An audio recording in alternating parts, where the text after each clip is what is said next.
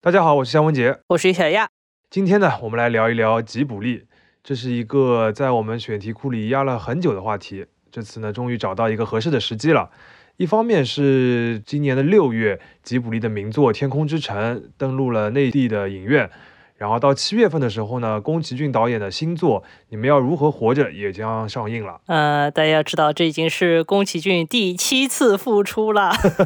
没错，就隐退见最没有诚信的人。呃，当然，大家肯定是非常乐见他这个言而无信、反复出现啊。这个因为吉卜力作品永远是多多益善。把目光放到全球来看，吉卜力可能是影响力仅次于迪士尼和皮克斯的一家动画制作公司。即使你没有看过他的作品，也肯定听说过《龙猫》《天空之城》《千与千寻》。即使你连这些作品也没有听说过呢，也肯定在某个场合听过他的配乐。那即使你没有听过久石让创作的这些配乐呢，你也肯定听过宫崎骏这个人的名字。所以呢，吉卜力就是这么一个在全球，至少在日本，它是有一个全年龄段知名度的一个招牌。没错。当然了，这个对于吉卜力作品本身的讨论已经太多太多了，而且我们两位也只是普通的影迷嘛，也提供不了什么专业的见解，所以我们今天还是从商业的角度来聊一聊这家公司本身。嗯，是的，其实吉卜力在商业上的成功一点也不比他的这个作品本身逊色，甚至说是一个奇迹啊！因为他从一九八五年到二零一六年这三十多年里面，他是以平均每两年一部的节奏，持续的在推出长篇动画电影，他的累计票房收入超过了一千四百亿日元。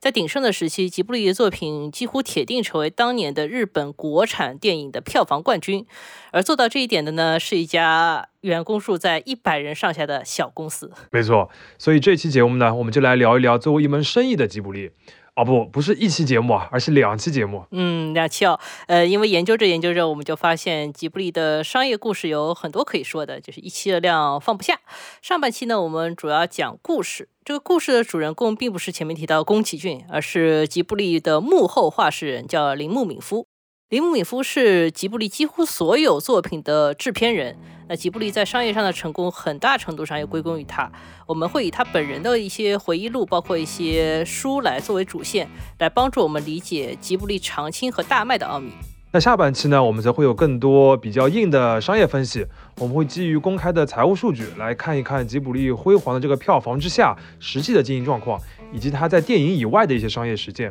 那最后呢，我们还是会花一点时间来讲述一下吉卜力进入中国的一些幕后的故事。啊，这个量实在是很大，话题也很吸引人，我自己已经开始搓手了。那我们就开始吧。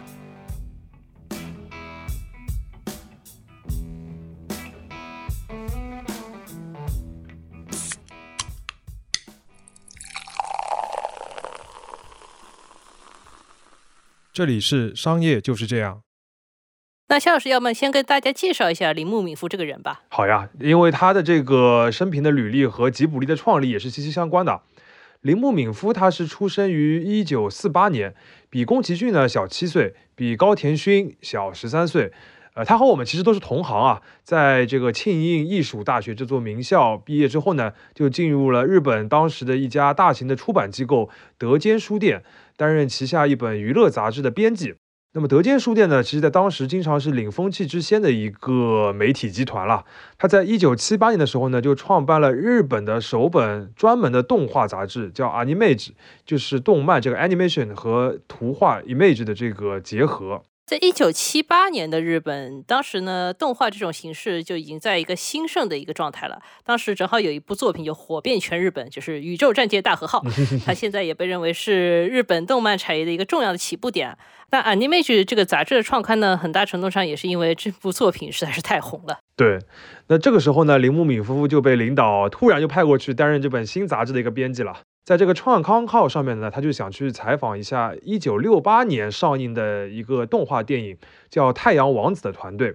那这部作品呢，在当时这个风起云涌的时代，是受到很多亲人的好评了。虽然已经过了十年，但是大家还是都记得他。那么这部作品的这个导演就是高田勋，然后原画师呢就是宫崎骏。结果啊，这个高田勋和宫崎骏不但拒绝了铃木敏夫的采访，还吐槽了一个小时。不过三个人呢也是因此结缘了。之后，铃木敏夫在《Animage》当中还是多次的报道了宫崎骏和高田勋，还请他们来做一些特辑，然后三个人就越来越熟了啦。之后，宫崎骏就开始在《Animage》上面连载他的一个漫画作品，就是《风之谷》。后来这部作品的这个改编而成的动画电影呢，也就成了吉卜力的一个开山之作。这里要稍微说明一下，很多朋友会把《风之谷》作为吉卜力的首部作品，但其实当时吉卜力还没有正式成立啊。对的，这个德间书店呢是《风之谷》这个电影的投资方之一，他也就是在日本所谓的这个制作委员会的成员了。那么高田勋呢是《风之谷》的制片人，宫崎骏是导演。然后铃木敏夫当时的角色是什么呢？他原本就是这个漫画所在这个杂志的编辑嘛，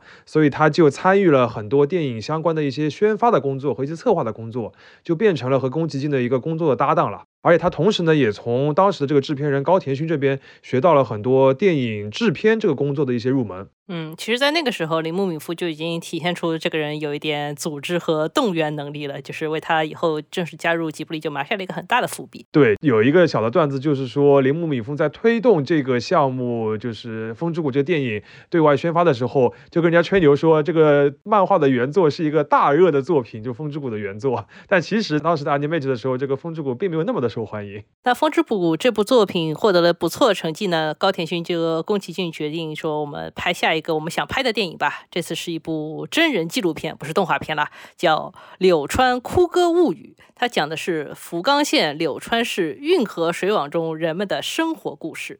但是呢，拍到一半，这个预算超支，钱不是很够了。典型的这个高田勋的作风。哎，对的，高田勋几乎每部作品都会超预算，然后实现也都超的。这个时候呢，铃木敏夫就建议说：“之前我们风之谷不是赚了一点钱嘛，不如还是再拍一部动画电影，赚了钱以后继续拍柳川吧。”嗯，然后铃木敏夫就拿着宫崎骏一个已有的作品企划呢，去找了德间书店的老板，叫德间康快。那这位人物呢，之后我们还会重点提到啊。那铃木敏夫呢，就在这个提案里面说，要么我们就索性成立一个专门的动画工作室来拍动画电影。你看，我现在现成的企划都有了，然后德间康快呢就非常爽快，一口答应了。就这样，吉卜力工作室就作为德间书店旗下的一个部门成立了。然而，铃木敏夫拿给德间康快的那个作品的企划呢，就是《天空之城》。嗯，顺便说一句啊，吉卜力的这个工作室的名字是撒哈拉沙漠上的热风，它同时也是二战时候一款侦察机叫卡普罗尼的昵称。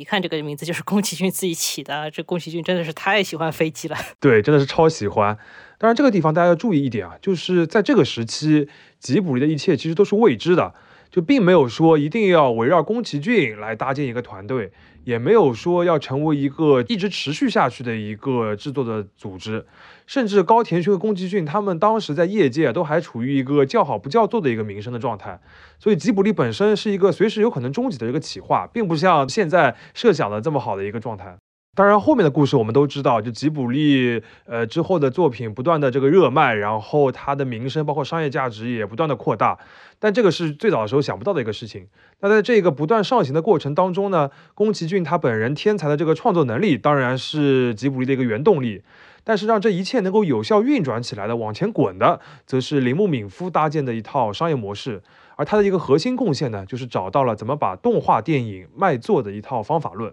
其实铃木敏夫自己总结过，吉卜力的电影宣传主要就是靠六个手段：一是发行公司的宣传渠道，二是制作委员会的自有渠道，三是商业合作，四是试映会，五是公众媒体，六就是现场见面会和全国推广。其实每一次电影上映之前呢，他都是努力将这六个手段用到极致，才实现了吉卜力的一次成功。但是如果只谈这六个角度呢，好像有一点太……业内的，所以我们还是更好奇，就是铃木敏夫他作为吉卜力和整个商业社会之间的一个重要的协调者，是怎么做这些协调工作的？所以呢，下面我们准备从编辑能力、量化分析和商业合作这三个方向来看一下铃木敏夫到底强在哪里。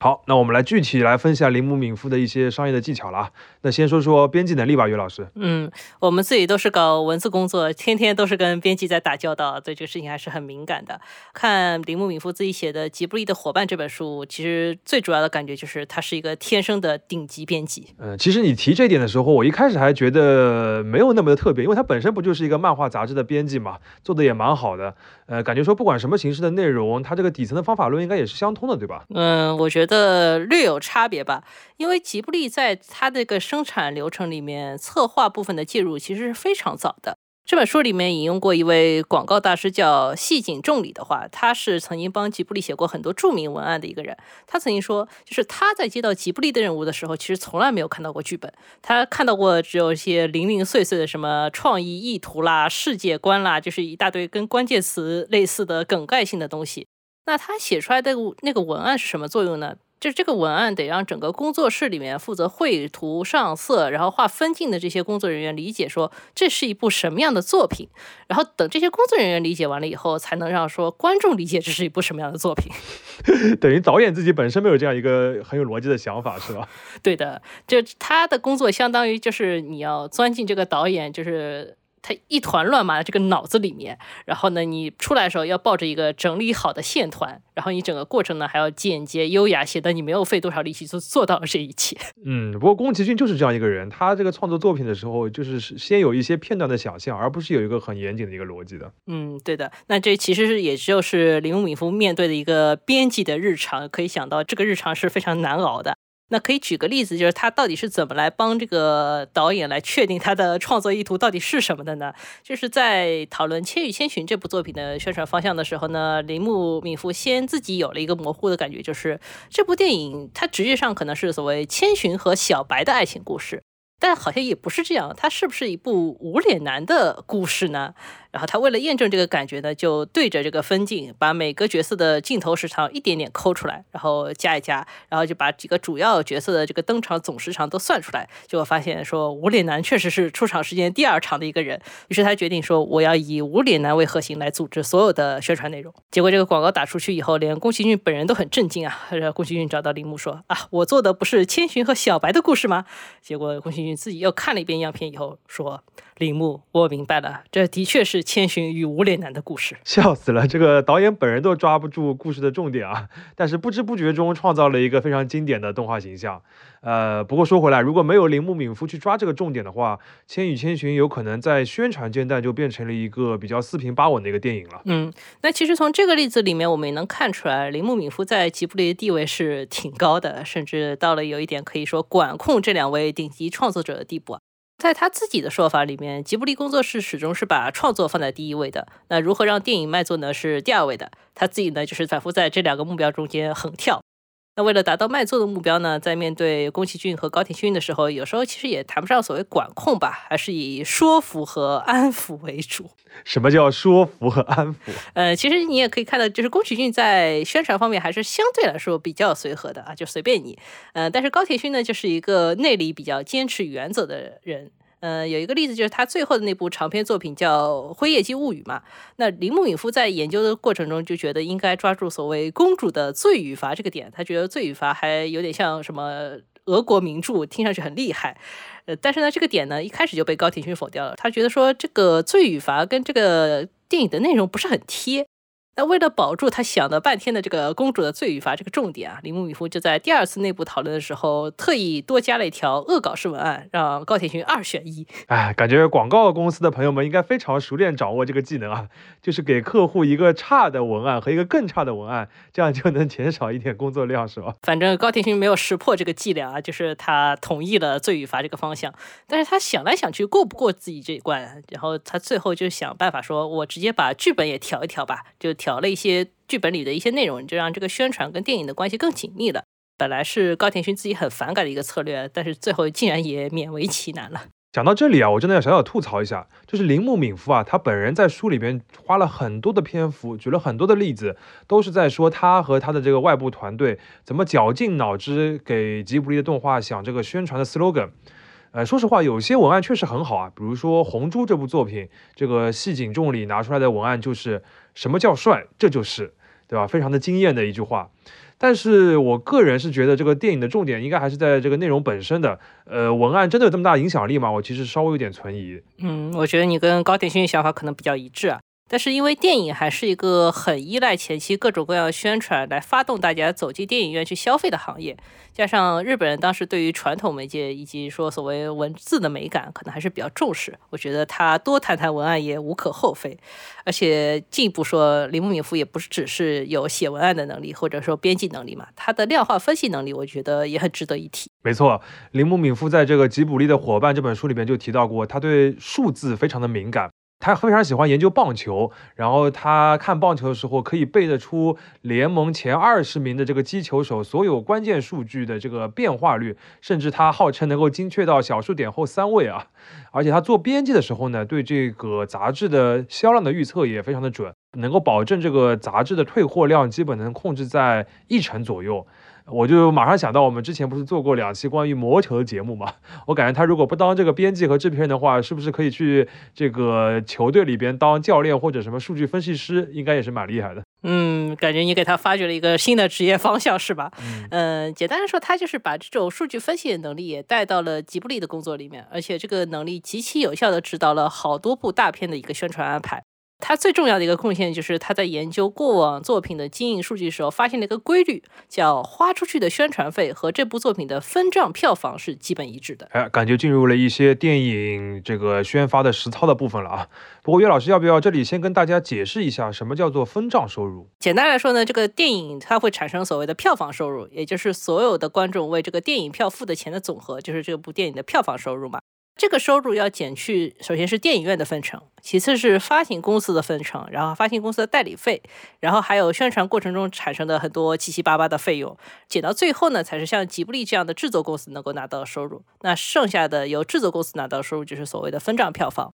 那以前的日本的制作公司呢，都会直接公布自己的这部分业绩，但是后来因为涉及到一些海外发行的情况，那合同规定的分账方式可能比较复杂，所以在二零零零年以后呢，日本国内也普遍采用票房收入了。但是实际这个一部电影分给自己有多少票房呢？制作公司内部肯定是清楚的。林木敏夫呢，就是自己在看经营数据的时候发现，如果将像报纸广告或者电视广告这些直接的广告费，然后加上像商业合作啊、媒体合作啊、现场见面会这些活动的间接宣传效果，都折算成钱的话。那吉卜力之前的很多作品都会出现所谓宣传费和分账票房大致相当的结果。嗯，这个折算成钱的这个能力，应该就是前面于老师讲他这个数据分析能力了，对吧？嗯，对的。当然反过来说，如果你想要做一部非常受欢迎、票房收入很高的电影，根据他这样一个公式的话，你就必须要花很多的钱或者投入很多的精力在前期的宣传阶段里边。是的，他就是把一个规律变成了一个指导方向了。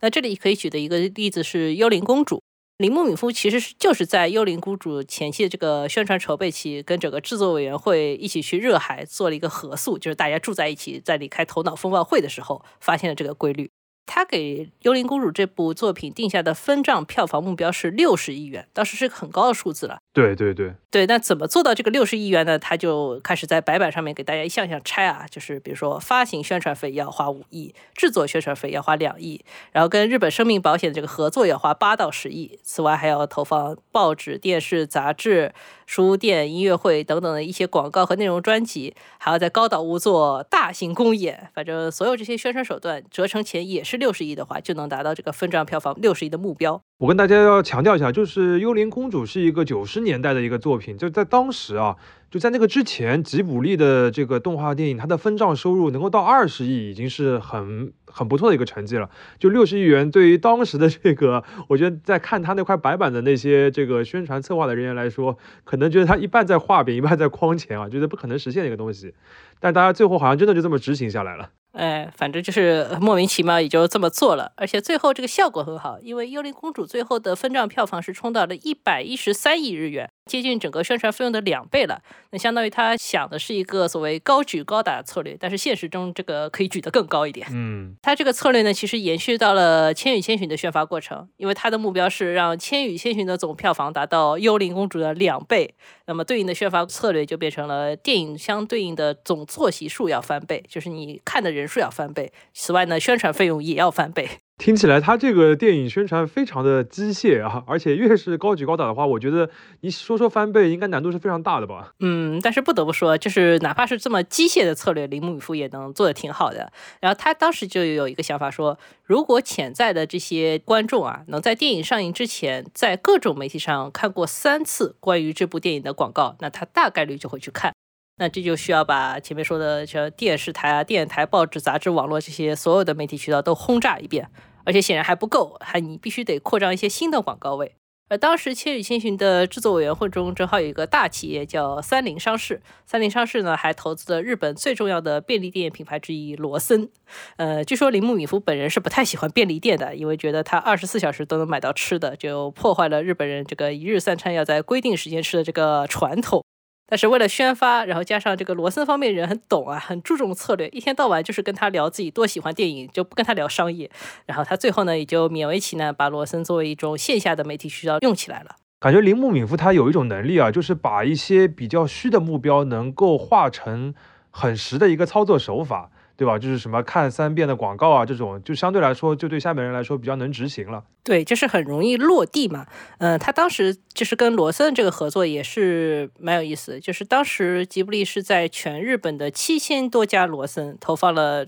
首先有很多电影海报、小册子和免费报纸，这个是比较常规的一些做法了。然后呢，他们也充分利用了这个日本便利店里面有一个系统，就是它可以来卖这种电影票，也可以卖门票的，有一个机器。他也把这个机器充分的利用起来了。那《千与千寻》前期是准备了一百万张预售票，其中有三十二万张都是在罗森的这种机器上没卖掉的。然后后来铃木敏夫跟罗森合作这一次，就觉得说啊，便利店这个渠道潜力无穷。然后后面不是有吉卜力美术馆了嘛，他就把这个美术馆的门票预售也交给罗森代理了。嗯，就我们现在应该很好理解，就是便利店的它这个渠道的价值。但是对于像铃木敏夫这个年纪的人来说，在当时啊，九十年的时候，即便在日本，便利店也还是一个比较新鲜的事物。而他们自己这个老一辈更加熟悉的，可能还是报纸、杂志、电台、电视这些传统的媒介。但是无疑，这个商业合作的效果是非常好的，而且就是 按照我们现在的说法，能够形成一个闭环，对吧？就从种草到拔草，直接就在这个便利店里面就直接完成了。嗯，那这里我们其实把铃木敏夫所谓量化分析的能力也讲完了，他还有一个能力就是拉商务合作。实际上呢，这个是吉布力自身一直拥有的一个能力，因为他们从成立初期呢就一直在拓展和各种各样的品牌做合作。比如早期一个经典的作品《魔女宅急便》，其实是从策划案阶段就拿了日本的一个快递品牌叫黑猫宅急便，官方名字叫大和运输的这个投资。在这个大和运输人来吉卜力拜访的时候呢，宫崎骏还特别跟他们说，虽然都叫宅急便，但是我们的电影不是给你们拍的员工培训广告哦。我感觉这个当时的气氛瞬间就有点尴尬了啊！好在最后大和运输人也并没有在意这件事情啊。那大和运输介入到这个项目里面呢，让当时的发行方东映也觉得，哎，我们是不是也可以利用一下你这个资源呀？就跟前面我们提到，就是把罗森作为消费者触点这个思路很像。东映就说啊，是不是可以用他们在全日本这个八千个营业点来卖这种预售票啊，就是电影的预售票嘛。但是大和运输没有答应，然后铃木敏夫还被东映当时叫过去骂了一通。嗯，我当时看到这个例子的时候，其实呃，第一个比较吃惊的点还是在于《魔女宅急便》这个作品最早是因为有大和运输这个合作的策划案才会搞出来一个作品，而不是说有了这个那个作品本身，然后大和运输来赞助的。就是这个，就让我们感觉，就是其实吉卜力在比较早期的时候，跟商业就走得非常近。嗯，可能也是因为他在德间书店体系里面，他可能说整个思路上面有一点被大公司带着走吧。嗯。当然，这个对他自己以后去拓展品牌合作的话，也是很有好处的。他后来在品牌合作这块思路就放得很开嘛。首先，他就已经开始倾向于找那种大型的国民级的品牌，比如说什么日本航空啊、日本农协啊，然后包括说那个日本随处可见那个果蔬饮料领域的王牌。可国美，然后包括电信领域的大企业 KDDI 等等，这些都是他们的合作伙伴。而且呢，这些合作的植入一般都挺自然的。比如说，当时日本航空是跟红猪做合作的，他们这个企划案上面其实就很契合嘛，都是飞机。百变狸猫里面，它主要是一个山野的背景，那这跟日本农协也很契合，这个其实是很容易实现双赢的。嗯，想想就很有道理。嗯，另外呢，吉卜力也很擅长就是发动这个合作方的动员能力，这个还是举百变狸猫的例子啊，因为百变狸猫是跟日本农协合作，这个农协是一个很厉害的组织。嗯，据说他们当时光是印这个四折宣传页。就印了八百万册，这个当年《少年 Jump》的这个发行量也就是六百五十万册，就是比这个发行量还要多。然后除了宣传册的这个农协还做了很多像什么绒毛玩具啊、团扇啊、电话卡等等周边产品，这个全日本发。然后这些周边制作量也是百万量级的，就是远远超过想象。最后《百变狸猫》上映的时候，其实在东京市中心的上座率并不是很高，就是连这个预想的一个平均值都达不到。但是在地方电影院就是场场爆满的一个局面。哎，这是刚刚你讲的这些数字吧？就是在就是我们这个媒介或者说电影行业来说，都是一个天量级的数字。但于对于农协来说，就是一个很日常普通的事情。毕竟它实在是一个太过于强大的一个组织了，在日本。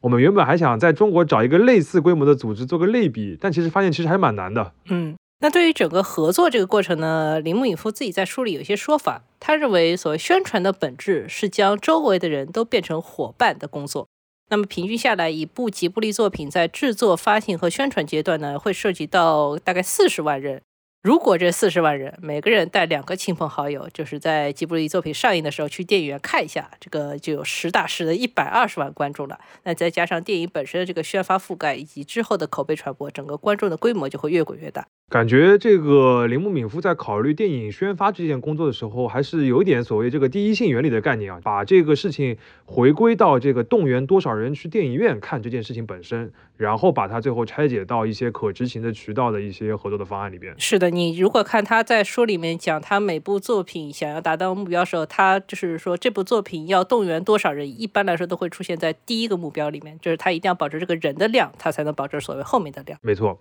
简单总结一下，刚才岳老师讲到的这三个点：第一是这个对电影本身内容方向的一个编辑和策划能力；第二是对宣传渠道的一个把握能力；第三是与这个强有力的商业伙伴的这个合作能力。铃木敏夫的这三个能力的话，他们都共同作用产生了一个结果，就是把宫崎骏和高田勋他们非常充满个人特质的一些作品，变成了一个全民喜爱的文化消费品。这里面的关键词，我觉得是全民啊。也就是说，通过这些方法，吉卜力的这个动画，它从一开始就不限于所谓这个动漫宅的这个小的范围里边，而是在全年龄层都能够获得一个广泛的影响力。嗯，换句话说，就是吉卜力从一开始就是一个脱宅的动画公司。嗯，它的这种属性也跟它的这个后面的商业运作是密不可分的。没错。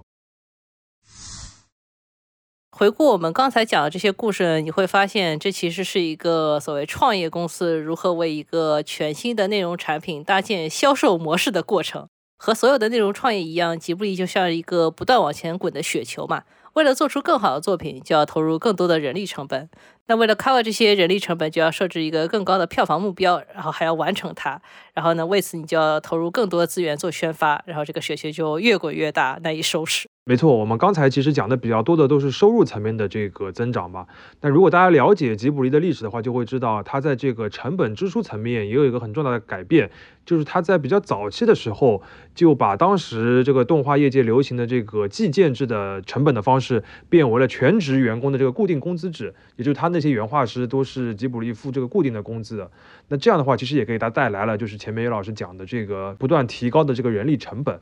呃，这个也是为什么铃木敏夫要不断的把这个宫崎骏作品要卖到一个高票房的一个很大的动力，因为不卖到这么多钱的话，他以后就拍不了更多的作品。这个之后我们也会继续的提到。那讲到这里，其实我们其实可以回顾一下这个吉卜力工作室还是一个小黑作坊的时候，也就是这个创业故事的开头啊，也讲一下我们前面提到过的一位人物，就是德间书店的老板德间康快。没错，刚才其实我们提到过，他相当于吉卜力的幕后金主嘛。呃，在吉卜力创立之初的话，其实我们前面讲到那种这个滚雪球的这个正向循环都没有建立起来。虽然像《风之谷》这部作品，它还是比较成功的，但仅凭这一部作品，其实吉卜力在电影业界的这个影响力还不足以建立。而另一边呢，就像我们前面提到的，之后作品的这个吉卜力的这个制作费用啊，倒是快速的攀升。你像龙猫啊、天空之城啊，包括萤火虫之墓啊这些早期的作品，它的制作的精良程度已经是非常非常高了。你放在现在的动画行业都是很高的一个标准。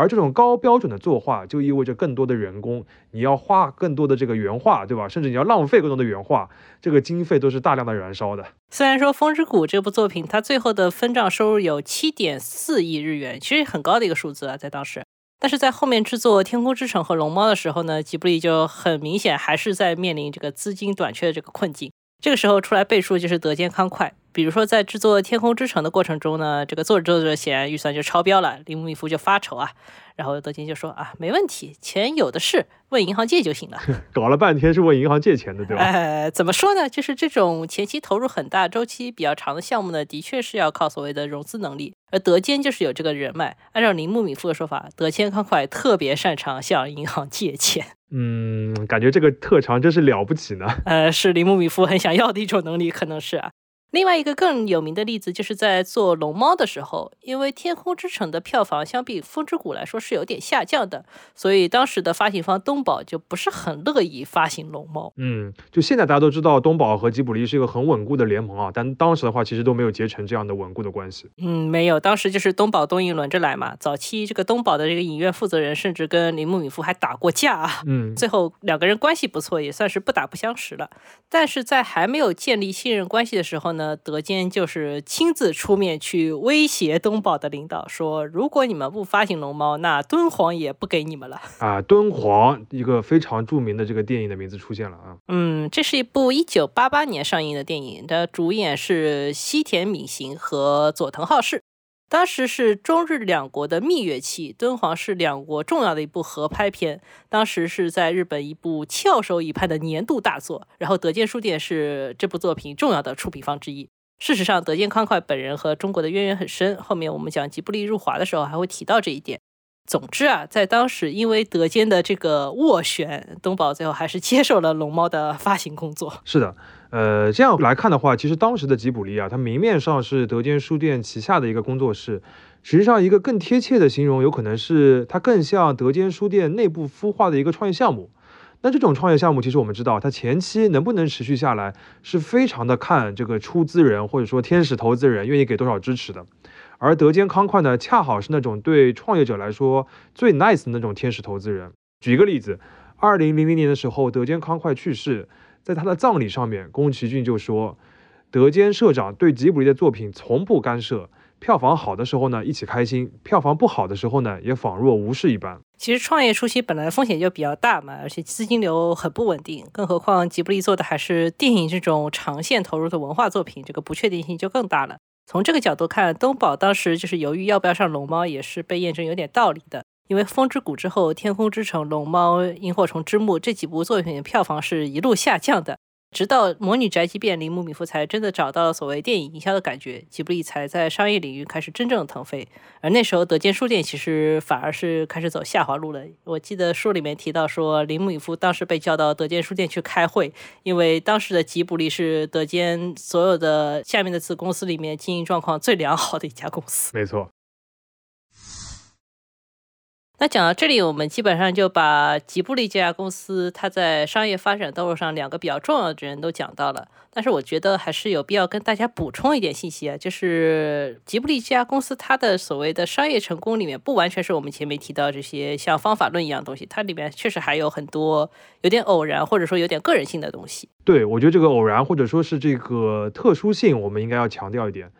呃，第一个点的话，就是铃木敏夫他本人对于吉卜力的影响力，确实是比我们想象的要大很多。他和宫崎骏不是那种就是你负责创作，我负责商业的这种简单的分工关系啊。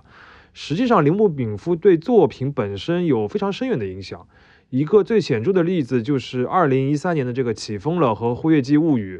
这两个作品，的确没错，都是宫崎骏和高田勋他本来就很想要做的。但是在那个时间节点，把它提议立项，并且计划让他们在二零一三年同期上映的呢？这个是铃木敏夫本人的这个主意。嗯，除了这一点呢，像动画电影里面非常重要的像主题曲啊、声优这些角色呢，铃木敏夫也会深度的参与。比如说《魔女宅急便》的主题曲为什么是荒井由实来唱的？这个起风了的男主角为什么是安野秀明来配音的？这个都是铃木敏夫的主意。大家可以去看有一部纪录片啊，里面就是深度揭秘了安野秀明配音的全过程，非常好笑。所以说吉卜力，你要说是。一个人的那他肯定不是，他更像是就是三个人的工作室，就是铃木敏夫、宫崎骏和高田勋。没错。那其实第二个点呢，就是吉卜力后期的这种票房成功呢，虽然我们前面举了很多例子，比如说什么两倍的宣传、两倍的坐席之类的，但是我觉得更大程度上还是一种所谓的惯性。这个惯性呢，其实是来自于铃木敏夫前期在电影行业做了这么多年，他积累下来了很多威信和人脉。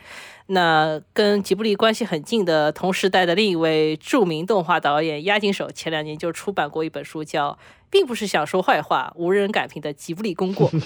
这名字叫并不是想说坏话，但其实里面充满了坏话，对吧？呃，犀利的吐槽，全是犀利的吐槽。其实押井守可能是少数跟吉卜力关系足够近，但是地位上面又比较相近的一个业内人，而且他跟宫崎骏的本人关系还蛮好的，所以他确实敢于说一些话。他在书里面就引用了另外一位著名的从业者，叫通口真嗣的一个理论，叫座椅理论。所谓座椅理论呢，就是日本各行各业都有一把椅子，坐上这把椅子的就是不容置疑的大师。那在电影行业，过去坐在这把椅子上的是黑泽明，现在就是宫崎骏。一旦坐上了这把椅子，你获得的就只有赞扬，没有批评。而且押井守还进一步评价说，塑造了这种氛围的就是铃木敏夫。他意思就是说，铃木敏夫在整个行业里的影响力和号召力。帮助塑造了吉卜力的神话，等于说就是给这个椅子加了一个金钟罩。嗯，这么说好像有点虚啊。我们举一个比较实际的商业的案例，就是在铃木敏夫的这个回忆录里边啊，他其实不单单是他自己一个人写，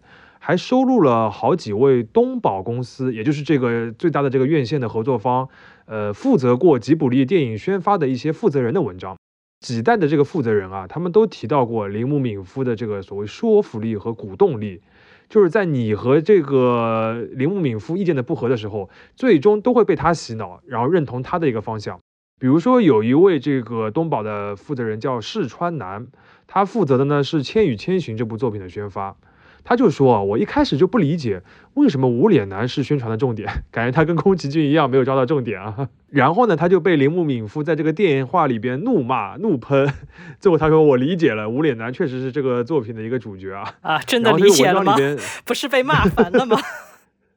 有可能啊。但是你从他这个文章里边，就是完全就是后辈对前辈的那种敬仰的口吻，或者是非常认可的那种口吻。要知道，这位非常这个对铃木敏夫敬仰的这个人，在二零一一年的时候已经是东宝公司的董事了。嗯，也就是说，现在日本电影行业里面最有话语权的一些人，其实都是铃木敏夫的后辈，或者是在合作的过程中对他充满信任、被他洗脑成功的一些人。对的，而且不仅仅是电影行业啊，他的这种影响力在传媒业、包括动画行业也辐射的非常广泛。而日本呢，又是一个主流的媒体或者主流的渠道占着绝对统治地位的一个市场，至少那个时候是这样的啊。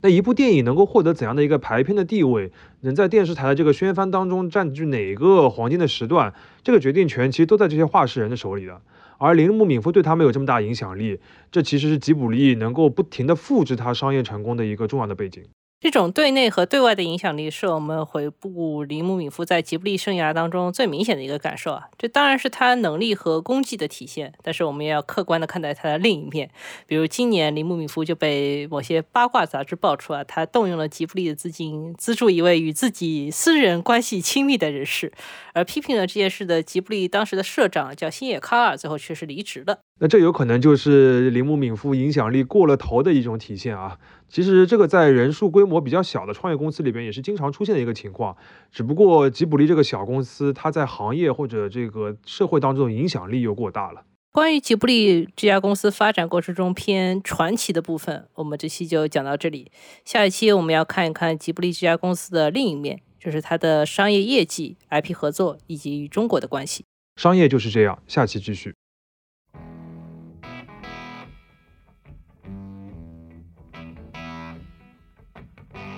感谢收听这一期的商业就是这样。你可以在各大播客平台收听我们的节目。如果喜欢我们，可以在苹果播客内点击关注，也可以在小宇宙平台给我们打赏，就会对我们很有帮助。期待你在各个平台与我们交流。下期见。